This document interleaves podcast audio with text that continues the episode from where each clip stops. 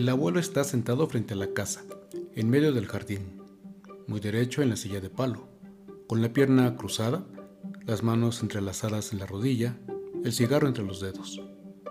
Lleva un traje oscuro, corbata a rayas, pañuelo en el bolsillo, botines y bastón. A sus pies duerme un perro blanco. No sé cómo se llama. Ven conmigo, vuelve a decirme, y me mira burlón. El abuelo es calvo. Tiene las cejas grandes y las orejas y la nariz.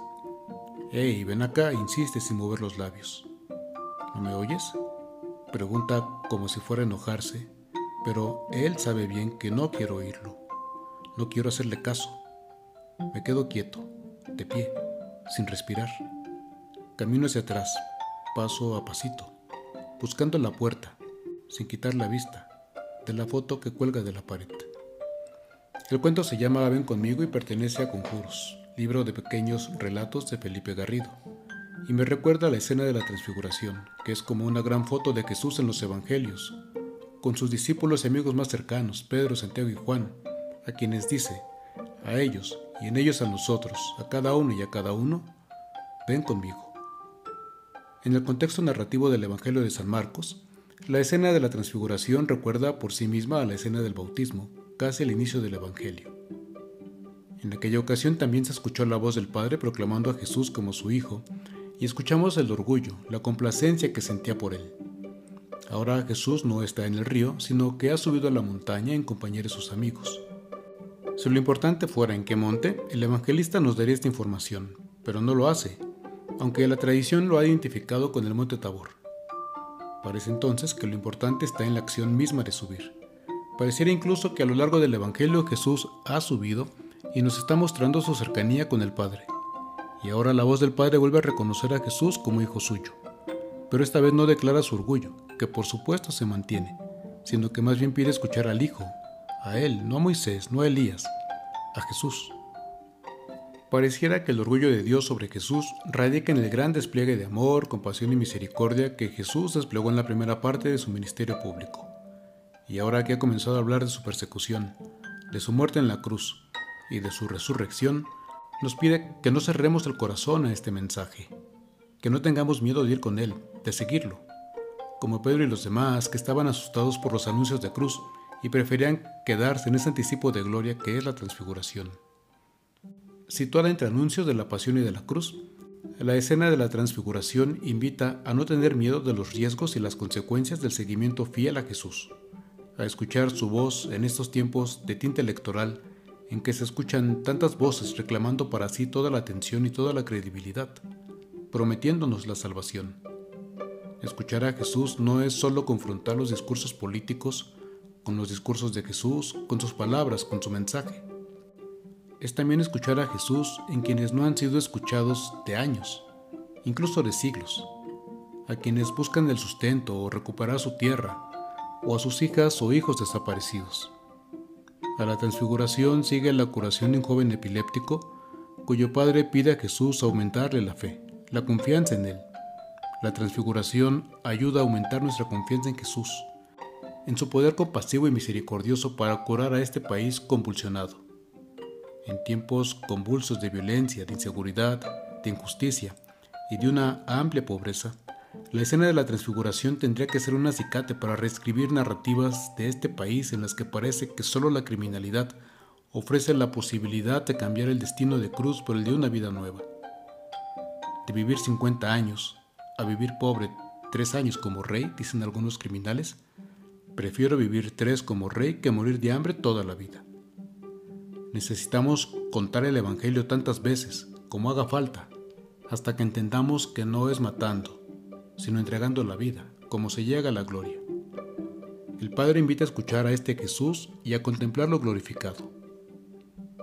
Escucharlo y contemplarlo para que no perdamos de vista que, aunque nuestro camino está marcado por la cruz, nuestro destino no es la cruz, sino la vida en plenitud.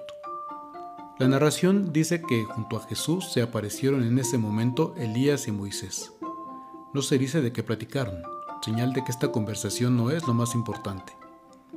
Quizá la escena quiere que escuchando a Jesús y contemplando su vida, nos acerquemos a la humanidad doliente y empobrecida con generosidad y compasión, como Elías con la viuda de Sarepta y su hijo único, que estaban a punto de morir de hambre, hasta que recibieron la visita del hombre de Dios. Quizá quiere que nos acerquemos al pueblo humillado, dolido, sufriente, desangrado, lo mismo que lo hizo Moisés, para caminar con él hacia la tierra de la libertad, hacia la tierra de la justicia y de la paz. Creo que la escena invita a contemplar la blancura de la túnica de Jesús, una blancura que no era de la tierra, y por lo tanto superior a la blancura de mi uniforme deportivo de la secundaria, obra suprema y cotidiana de mi madre, que me valió un 10. Te voy a poner 10, me dijo la maestra Olga de Educación Física, ante mi deplorable exhibición de talento deportivo, y eso porque traes el uniforme limpio. La escena del Evangelio quiere que contemplemos resplandeciente y transfigurada la humanidad cuya dignidad es sagrada porque somos imagen y semejanza de Dios, porque formamos su cuerpo en la historia y somos templo de su espíritu. Y reconozcamos con dolor y con vergüenza que esta humanidad ha sido despojada de su dignidad, que su ser imagen y semejanza de Dios ha sido empañada, ennegrecida de luto por la violencia de los malos y la indiferencia de los buenos. Que no perdamos de vista que nuestra dignidad viene de Dios y que nuestra pobreza, el hambre, el horror de la violencia y de la corrupción vienen de los hombres. Tiempos difíciles es el título de otro de los cuentos de Felipe Garrido. ¿Hace calor, no creen? preguntó Martín y sacudió la cabeza apenas a tiempo para no meter el copete rubio en la crema de ciruelas. Abran la puerta, ordenó la beba, que se llevaba a la boca una aceituna al oporto. No se puede, sin alzar la vista, dijo el nene, que ese día se había quedado en la banca.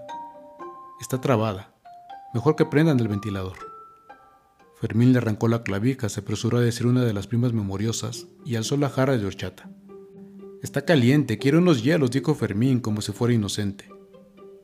Hoy no tenemos, anunció Toña, que había entrado con los pimientos verdes en escabeche y la ensalada de perejil. El refrigerador no está enfriando. ¿No iba a venir el servicio? preguntó la beba con dos aceitunas en la boca. Mandó avisar que se le descompuso la camioneta, dijo Martín, que volvía a servirse sopa y les polvoreaba con ajonjolí. Menos mal, suspiró la tía Celia, porque yo ando sin coche y se me olvidó sacar dinero del banco. Llamen al Prieto Torres, sugirió el nene. Él nos espera. El teléfono está muerto, dijo casi con gusto otra de las primas. Unos con otros cruzamos las miradas, al borde del naufragio. La tía Martucha resopló, sofocada. Tomó la cigarrera de piel, sacó un cigarro, lo colocó entre los labios fruncidos como para besarlo. Sus manitas enjolladas hicieron aparecer, como en un truco de magia, el encendedor de esmalte. Martuche entornó los ojos, se acodó en la mesa, hizo girar la piedra con un golpe del pulgar. Fue inútil. Dos, tres, diez veces. Me dieron ganas de llorar. Vivimos tiempos difíciles y sí, dan ganas de llorar.